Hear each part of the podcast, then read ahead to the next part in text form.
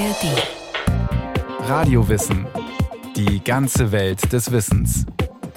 Ein Podcast von Bayern 2 in der ARD Audiothek. Wie schaut eigentlich Ihre Küche aus? Schlauchförmiger Gang? Man steht mit dem Gesicht zur Wand und schnippelt allein Gemüse? Oder gibt's da eine Kochinsel, an der alle ein bisschen mitrühren im Topf? Vom Lagerfeuer der Urmenschen bis zum sprechenden Kühlschrank hat sich bei der Küchenarchitektur ja einiges getan. Eins aber ist unverändert. Wo gekocht wird, kommen Menschen ins Gespräch. Oder doch nicht?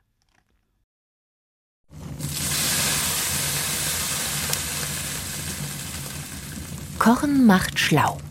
Gekochte Speisen haben vor Hunderttausenden von Jahren das Gehirnwachstum unserer Vorfahren gefördert und so zur Entwicklung des Homo sapiens geführt. Davon gehen jedenfalls Anthropologen aus. Denn Kochen, Garen, Sieden oder Schmoren ist eine Art Vorverdauung außerhalb des Körpers. Die in der Nahrung enthaltenen Nährstoffe können besser verwertet werden, beziehungsweise der Verdauungsapparat muss weniger Energie investieren. Die kann stattdessen ins Gehirn wandern. Das Kochen erweiterte außerdem die Nahrungspalette unserer Vorfahren. Es eliminiert Gifte und macht manche Pflanzen überhaupt erst genießbar. Vor allem aber dürfte das Kochen das Sozialverhalten der frühen Menschen entscheidend geprägt haben. Der Soziologe Georg Simmel wies schon vor mehr als 100 Jahren darauf hin. Von allem nun, was den Menschen gemeinsam ist, ist das Gemeinsamste, dass sie essen und trinken müssen.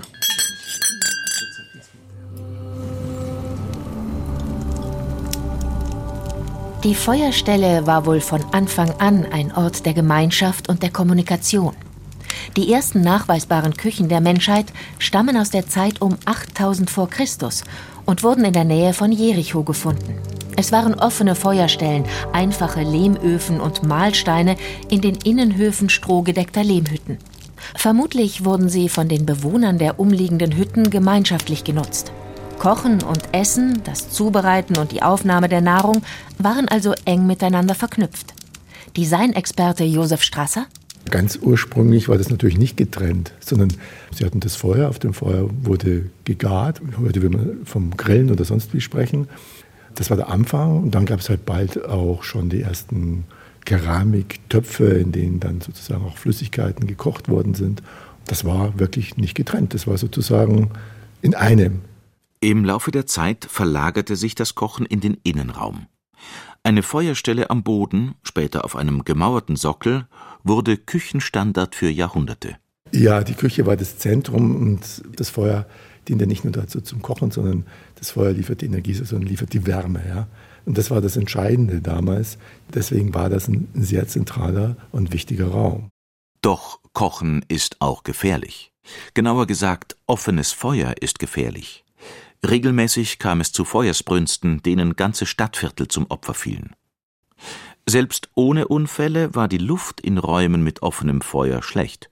Und wir kennen vielleicht alle noch diesen Begriff, nicht alle, aber viele den Begriff der Schwarzkugel, also der schwarzen Küche. Und das kommt natürlich daher, weil das Feuer in dem Raum Rauch entwickelt hat und der Rauch hat das Ganze geschwärzt. Letztendlich war der Raum verrußt. Ja. Die Mahlzeit köchelte in einem Kessel, der an einer Kette über der Flamme hing. Mithilfe eines Kesselhakens konnte die Temperatur geregelt werden. Einen Zahn zulegen hieß, die Temperatur zu erhöhen. Der aufsteigende Rauch zog über Öffnungen im Dach ab. Er konservierte das Gebälk, wehrte Ungeziefer ab und konnte immerhin zum Räuchern benutzt werden. Der Jurist und Historiker Justus Möser beschrieb 1767 in den Osnabrückischen Intelligenzblättern der Herd ist fast in der Mitte des Hauses und so angelegt, dass die Frau, welche bei demselben sitzt, zu gleicher Zeit alles übersehen kann. Ohne von ihrem Stuhle aufzustehen, übersieht die Wirtin zur gleicher Zeit drei Türen. Dank denen, die hereinkommen, heißt solche bei sich niedersetzen, behält ihre Kinder und Gesinde, ihre Pferde und Kühe im Auge, hütet Keller, Boden und Kammer, spinnet immer fort und fort dabei. Für die einfache Bevölkerung blieb die Feuerstelle jahrhundertelang der Mittelpunkt des Hauses. Privilegierte Stände konnten die Küchenarbeit ans Personal delegieren und räumlich ausgrenzen. In Burgen, Schlössern oder Klöstern befand sich die Küche normalerweise in einem eigenen Wirtschaftsbau oder Küchenflügel. In bürgerlichen Haushalten im hinteren Teil der Wohnung. Die repräsentativen Räume blieben so rauch- und geruchfrei. Zum Heizen der Häuser setzten sich ab dem späten Mittelalter Kachelöfen durch. Sie standen in der Wohnstube und wurden von der Küche aus befeuert. Der Raum mit dem Kachelofen selbst blieb rauchfrei. Damit war erstmals ein und derselbe Raum warm und rauchfrei. Also Kachelofen ist mehr sozusagen im Wohnbereich. Heizen, also auch die, die großen Gebäude mussten ja irgendwie geheizt werden. Und dann gab es halt den Kochherd, also sozusagen die Küche, die meistens ja abgetrennt war. Und da muss man natürlich wieder schauen, wo sind wir, also in welcher sozialen Ebene befinden wir uns. Sind es jetzt die einfachen Bauersleute oder ist es der Adel? Ja? Das sind natürlich entsprechende Unterschiede, ob ich ein kleines Haus habe mit einer kleinen Küche oder ob ich ein riesiges Schloss habe mit einer extra ausgebildeten, gestalteten Küche. Ausgenommen die Ärmsten unter den Armen, basierte der vormoderne Haushalt auf dem Prinzip der Vorratswirtschaft. Die meisten Güter wurden nicht als fertige Produkte gekauft, sondern im Haus selbst produziert.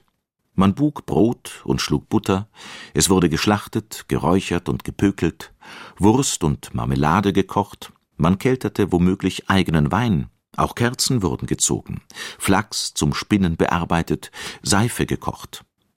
Betriebsleiterin war die Hausmutter. Diese Art des Wirtschaftens änderte sich im 19. Jahrhundert zunehmend mit der beginnenden Industrialisierung. Im Zuge der Industrialisierung entstand die Kleinfamilie. Junge Männer und Frauen verließen den ländlichen Hof und die Großfamilie und arbeiteten in der Stadt in einer Fabrik. Gelebt wurde in kleinen, meist dunklen Mietwohnungen, erst allein, dann mit Frau und Kindern. Für Brot und Wurst sorgten in den Städten nun Bäcker und Metzger. Auch vieles andere konnte man nun einfach kaufen. Niemand musste mehr Butter stampfen oder Seife kochen. Die Küchen konnten kleiner werden. Und andersherum, man brauchte kleine Küchen. Natürlich ist es in erster Linie eigentlich die Wohnungsnot durch die Landflucht, durch die quasi Übervölkerung der Städte. Und in diesem Zusammenhang entstanden auch diese sozialen Programme, Wohnungsbauprogramme. Und die große Reform war ja dann, dass man versucht hat, für möglichst viele Leute preiswerten Wohnraum zu schaffen. Und dass dieser Wohnraum natürlich beengt war, liegt auch auf der Hand. Und aus dem Grund hat sich da eine neue Entwicklung ergeben, dann, dass man sozusagen diese Küche separiert hat. Statt eines Raumes, in dem alles integriert war, entstanden nun quasi zwei Zellen. Du hast auf der einen Seite den eigentlichen Arbeitsraum, die Arbeitsküche, die Kochküche und du hast auf der anderen Seite das Esszimmer. Voraussetzung für kleinere Küchen, in denen man nicht sofort am Ruß erstickte, war die Eliminierung des offenen Feuers. Der Architekt François de Cuvillier der Ältere baute in München nicht nur ein schickes Hoftheater, er erfand 1734 auch den Vorläufer unseres modernen Vierplattenherds, den sogenannten Castrollherd, von französisch Casserole, Kochtopf. Für die kleine Amalienburg im Nymphenburger Schlosspark in München bedeckte er einen geschlossenen Feuerkasten mit einer durchlöcherten Eisenplatte. Die Brandgefahr verringerte sich erheblich. Benjamin Thompson, alias Graf Rumford, entwickelte übrigens ebenfalls in München die Sache weiter und leitete die Hitze des Feuers durch mehrere Kanäle gezielt an verschiedene Stellen der Herdplatte. Anfangs nur für wenige Wohlhabende erhältlich, verdrängten solche geschlossenen Herde nach und nach das offene Feuer aus den Häusern. Die Küchen wurden rußfrei. Während der Industrialisierung wuchsen in Europa die Städte rasant an. Für Arbeiter wurden große Siedlungen gebaut. Die soziale Frage hat sich ja überall in den, den Industriestaaten gestellt. England sowieso, aber natürlich auch in Österreich oder Frankreich, aber insbesondere hier auch in Deutschland. Und Frankfurt ist so ein großes Paradebeispiel für das, was man machen konnte, dass man einfach Zehntausende von Wohnungen geschaffen hat. Die Küchen für die Siedlungen in Frankfurt sollte Margarete Schütte-Lihotzky gestalten, eine junge österreichische Architektin. Das Ergebnis ging in die Geschichte ein. Die sogenannte Frankfurter Küche von 1926 wurde zur Mutter aller Einbauküchen. Man muss aber eigentlich ein bisschen weiter zurückgehen in der Geschichte, weil es gab ja so Bestrebungen bereits im 19. Jahrhundert. Ganz wichtig sind die USA, sind natürlich auch die Frauenbewegungen, Frauenrechtlerinnen, aber nicht nur das, sondern auch diese Überlegungen, dass man sich gedacht hat, wie kann ich das Leben einfach einfacher machen, also rationeller organisieren. Es gab ja diesen Taylorismus sozusagen, die Rationalisierung in der Industrie und man versucht, das aufs Wohnen, sozusagen aufs Private zu übertragen. Also wie organisiere ich Arbeitsabläufe? Die Frankfurter Küche sollte vor allem preiswert und deswegen möglichst klein sein.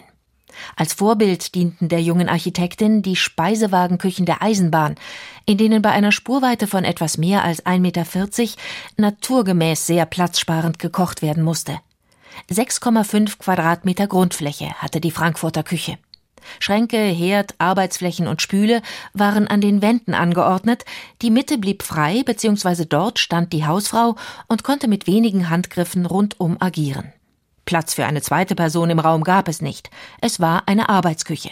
Ein Tisch hätte da nur gestört. Gegessen wurde fortan in einem separaten Ess- oder Wohnzimmer. Ein großer Vorteil ist eigentlich die Hygiene. Das heißt, dass ich einen Raum habe, in dem ich Speisen zubereite, dass ich in dem Raum nicht gleichzeitig irgendwie andere Dinge mache oder dass Kinder spielen und so weiter. Der zweite Aspekt, den kennen wir auch alle, das sind dann äh, die Gerüche. Beim Kochen entstehen einfach nur mal Gerüche, entsteht Dampf, auch Geräusche natürlich. Dass das getrennt war, dass das weg war vom Wohnbereich. Doch die Küchen für die Arbeitersiedlungen sollten nicht nur klein sein, sie sollten der Hausfrau die Küchenarbeit erleichtern und Zeit sparen. Margarete Schütte-Lihotzky untersuchte daher die Bewegungsabläufe und versuchte sie zu optimieren. Ein höhenverstellbarer Drehstuhl sorgte für die optimale Position je nach Tätigkeit. Fenster ließen sich öffnen, ohne erst irgendwas wegräumen zu müssen. Küchenabfälle konnten mit einer Wischbewegung von der Arbeitsfläche direkt in eine Abfallrinne gewischt werden. War sie voll, konnte man sie wie eine Schublade herausziehen und entleeren. Oder das Bügelbrett. Es wurde mit einem Griff von der Wand heruntergeklappt und mit der Brettspitze auf den gegenüberliegenden Spülschrank aufgesetzt. Es hatte also weder störende Füße, noch musste man es umständlich rein und raustragen. Wie mache ich das beispielsweise beim Spülen, dass ich nicht sozusagen die Hände zum Übergriff bringe oder das Übergreifen, sondern ganz einfach, ich habe die linke Hand, mit der halte ich das Geschirr, mit der rechten spüle ich und ich lege es dann wieder auf der linken Seite ab und nicht auf der rechten Seite. Es ging auch darum, dass man das Geschirr abtropfen ließ. Das heißt, sie hat so ein Abtropfgestell gemacht, um sich dadurch das Abtrocknen zu ersparen. Die Frankfurter Küche war ganz im Geist der Frauenbewegung entstanden. Schütte-Lihotzky war eine der ersten Architektinnen überhaupt. Frauen durften in Österreich erst Ende des 19., in Deutschland gar erst Anfang des 20. Jahrhunderts Architektur studieren. Dass sich die junge Vorreiterin nun ausgerechnet auf die Planung einer Küche stürzte, klingt nach einem Klischee, hatte aber Gründe. Ein Mann, ein Architekt, denkt sich die Küche so und so irgendwie. Und da er nicht in der Küche arbeitet, hat er auch nicht diese Arbeitsabläufe intus. Um, um diese Arbeitsabläufe zu verbessern, muss man sich halt einfach mal damit beschäftigen oder sich damit auskennen. Und deswegen liegt es ein bisschen auf der Hand, dass Frauen als Architektinnen natürlich da einen anderen Blick haben als Männer. Die Frankfurter Küche war eine Küche von Frauen für Frauen. Doch vor allem aus konservativen Kreisen gab es von Anfang an Kritik. Sonntags dürften die Kinder aus der Nachbarschaft Puppenküche darin spielen, witzelte man angesichts der geringen Ausmaße der Küche. In der Tat war die Umgewöhnung natürlich enorm. Die Frau, die seinerzeit nun mal fast ausschließlich in der Küche stand, wurde hier zum Zentrum einer Art Maschine, die sie erst bedienen lernen musste. Von der Frankfurter Küche selbst wurden nur etwa 12.000 Exemplare gebaut, nicht viel angesichts des rasanten Anstiegs der Bevölkerung in jener Zeit.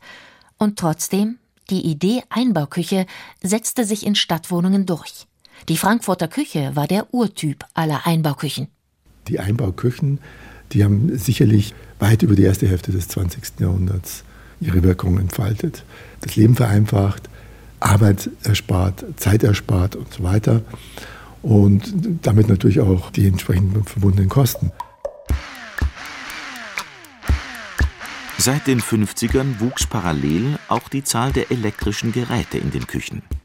Toaster, Eierkocher, Rührgerät, Brotschneidemaschine, Waffeleisen, Mikrowelle. Die Küche wurde nach und nach zum Maschinenpark. In den 60ern hielt der elektrische Kühlschrank Einzug. Dazu Fertigprodukte, Dosen und Brühwürfel. Das Leben der Hausfrau wurde in mancherlei Hinsicht tatsächlich einfacher. Wäre da nicht dieses eine Problem gewesen? Man will das Beste, man will äh, möglichst viel rationalisieren, Arbeit sparen, Kräfte sparen, sodass sozusagen die Frau Zeit gewinnt für andere Tätigkeiten. Und was passiert, ist natürlich so eine Isolierung. Die Kleinstküche wurde zunehmend als Hausfrauenknast gesehen, der Frauen eben nicht befreit habe, sondern in ihrem Kochlabor gefangen hielt, an den Rand der Wohnung gedrängt und vom Esszimmer und dem Rest der Familie getrennt. Um Wege zu verkürzen, baute man Durchreichen, ein Bedienfenster, damit das Essen auch ja warm auf den Tisch kam. Ende der 70er kam Bewegung in die Küchenfrage. Der Designer Ottel Eicher, Mitbegründer der Hochschule für Gestaltung in Ulm, war eine Art Stardesigner seiner Zeit. Unter seiner Federführung wurden die Olympischen Sommerspiele in München in Regenbogenfarben gestaltet. Eicher war nicht nur ein Genussmensch, er kochte auch selbst gern. Als er den Auftrag zur Gestaltung einer neuen Küche bekam, begab er sich erstmal auf Recherchereise. Ein Jahr lang besuchte er verschiedene Spitzenrestaurants in Europa und teilweise in den USA und analysierte die dortigen Küchen. Denn von wem könnte man besser etwas über Küchen lernen als von Profis? Das Ergebnis? Eicher begriff Küchen als Orte der Kommunikation. Essen macht kommunikativ. Es verhindert, dass man alles in sich hineinfrisst, schrieb der Designer 1982 in seinem Buch Die Küche zum Kochen. Eine Küche, in der sich praktisch nur eine Person aufhalten kann, war für Eicher ein Unding. Für ihn spielte sich das wahre Leben in der Küche ab und nicht etwa im Wohnzimmer. Dazu war es notwendig, dass alle alles verstehen können. Mit der gängigen Küchenzeile in einem vom Esstisch abgetrennten Raum war diese Idee nicht vereinbar. Denn mit dem Gesicht zur Wand und den Gästen im Rücken kann man schwerlich am Gespräch teilnehmen, sagt der Soziologe Tillmann Allert. Jemand, der kocht, der wird immer um den Genuss der Kommunikationspointen gebracht, weil er eben am Topf steht und da zischt und rauscht es und man kriegt nichts mit. Tillmann Allert begreift Küchen als Orte einer legitimen Trivialkommunikation. Hier wird nicht unbedingt, manchmal aber durchaus, über die bedeutenden Dinge der Welt gesprochen. In der Küche darf geschnackt und getratscht werden. Genau das mache sie laut Allert zu so einem einzigartigen Ort menschlicher Geselligkeit. Das und das gemeinsame Essen. Das sah schon Ottel Eicher so. Kochen und Essen sollten seiner Meinung nach wieder zueinander finden, im gleichen Raum. Es gibt nichts zu verstecken. Der Prozess des Entstehens der Mahlzeit soll erkennbar sein. Nicht zuletzt regt es ja auch den Appetit an, wenn man das Essen erst ein Weilchen anschaut und noch nicht gleich zulangen darf. Es ging ihm um einen Respekt vor dem, was in der Küche geschieht. Das Rohe oder das Ungegarte bringen wir in die Küche, garen es oder kochen es und über diesen Vorgang wird aus der rohen Natur, man könnte sagen, genießbare Natur. Und das ist bei Eicher verbunden mit einer großen Respekteinstellung gegenüber den Gaben der Natur, die für ihn als einen Katholiken immer Gottesgaben waren. Eicher holt das uralte Konzept der offenen Küche wieder aus der Schublade. Er entwickelt einen zentralen Küchenblock, eine Kochinsel, mitten im Raum. Außerdem gestaltet er Küchenutensilien, die sich an der Profi-Gastronomie orientieren. Wer täglich kocht, braucht professionelles Werkzeug, da machen Billigangebote keine Freude. Ebenfalls von den Berufsköchen abgeschaut, alle Dinge müssen gut erreichbar sein. Erreichbarkeit geht einher mit Sichtbarkeit. Statt Schränke und Schubladen favorisierte Eicher einfache Haken in S-Form, an die man die wichtigsten Küchengeräte einfach dranhängen und mit einer Hand abnehmen konnte. Dieser Küchenblock und überhaupt die Küchenausstattung, die heute es ermöglicht, dass man in der Küche eine Geselligkeit praktiziert, die bringt das, was Eicher in den 70er Jahren schon ausgedacht hatte, nochmal deutlicher auf den Punkt, nämlich die Küche als einen geselligen Ort zu begreifen, an dem man irgendwie kocht, etwas entstehen lässt, aber an dem die Kommunikation untereinander, also die Geselligkeit zentral ist. Also der Eicher ist auf eine Weise modern, wie er sich das selbst damals wahrscheinlich gar nicht hat vorstellen können. Ist ja auch eine schöne Vorstellung. Der Küchenchef, die Küchenchefin des Abends, steht in der Mitte des Raums und kocht. Gegenüber stehen die Gäste oder haben auf Barhockern Platz genommen, trinken einen Aperitif oder helfen beim Gemüseschnippeln. Später wechselt man an den großen Tisch gleich nebenan. Aber mal ehrlich, wer kann sich das schon leisten? In Neubauten mit viel Grundfläche kann man so bauen. In einer Altbaumietwohnung ist das nicht umsetzbar. Das ist natürlich milieuspezifisch, das muss man sich erlauben können, aber jetzt müssen wir mit hinzunehmen, dass in den einfachsten Wohnverhältnissen ja nun bis auf den heutigen Tag das Wohnzimmer, das berühmte, das es ja immer noch gibt, eigentlich vollkommen ungenutzt bleibt und alles Gesellige spielt sich in der Küche ab. Unabhängig vom Geldbeutel könnte man sagen, ist die Küche der Ort, an dem man sich versammelt und an dem man Gedanken austauscht. Heute ist die offene oder auch Wohnküche das Ding der Stunde und eine Art Kompromiss. Arbeitsfläche, Spüle und Geräte sind oft immer noch in einer Zeile an der Wand angeordnet, aber der Kochende befindet sich zumindest im gleichen Raum mit den Gästen oder restlichen Familienmitgliedern. Das ist zwar nicht ganz so toll wie vis-à-vis -vis mit den Gästen am zentralen Küchenblock zu hantieren, aber immerhin besser als in einem anderen Raum zu stehen und nur ab und zu mal einen Wortfetzen durch die Durchreiche zu erhaschen. Zu ihrer Zeit gab es gute Gründe für die Entwicklung von Einbauküchen für nur eine Person. Im Verlauf der Küchengeschichte ist ihre Existenz aber doch nur ein Wimpernschlag. Kochen, Essen und Reden gehören heute wieder zusammen. Wer kann, plant deshalb einen Tisch ein, im selben Raum, in dem auch gekocht wird. Selbst wer in einer Mietwohnung mit schlauchförmiger Küche wohnt, versucht wenigstens noch einen kleinen Klapptisch in die Küche zu bauen. Noch besser ist ein großer Tisch. An dem wird nicht nur gegessen. Reden, schreiben, spielen, basteln, wunderbar die große Zeitung ausbreiten. Hier werden Hausaufgaben gemacht und Flickarbeiten ausgeführt. Hier wird die Nähmaschine aufgebaut, eine Blumenvase hat darauf Platz oder eine Schüssel für Obst oder Briefe. Es ist ein Platz nicht nur fürs Essen, sondern fürs Leben.